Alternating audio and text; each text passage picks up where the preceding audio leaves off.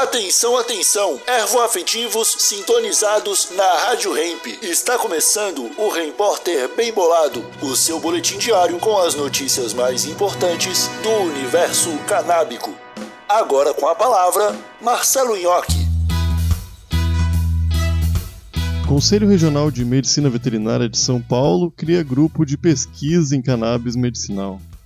Oi, como vocês estão?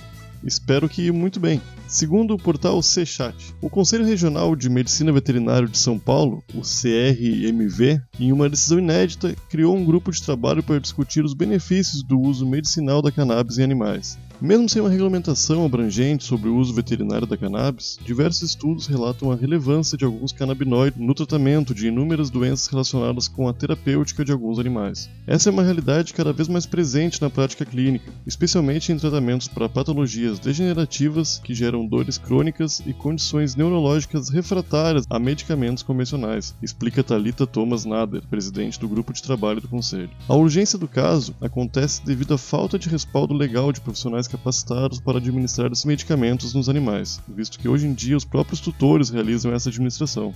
Já para o presidente do conselho, Odemilson Donizete Moceiro, o objetivo da criação do grupo é nos aprofundarmos e analisarmos o tema, que é atual e bastante demandado ao conselho.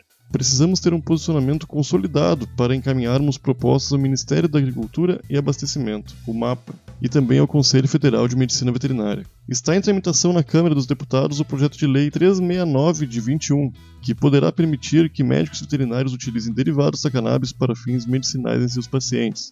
O objetivo do PL é garantir que pesquisas sejam feitas, assim como nos humanos, para verificar a eficácia desses componentes para os animais. Uma possível aprovação desse projeto preencheria uma lacuna que existe hoje em dia, amparando através de lei que os veterinários receitem tais medicamentos sem receio ou retaliação por parte do governo ou da justiça. Esse foi o seu Repórter Bem Bolado, um oferecimento Bem Bolado Brasil, a sua marca de utensílios canábicos. Use sempre o filtro Bem Bolado, protege sem cortar a brisa. Até amanhã.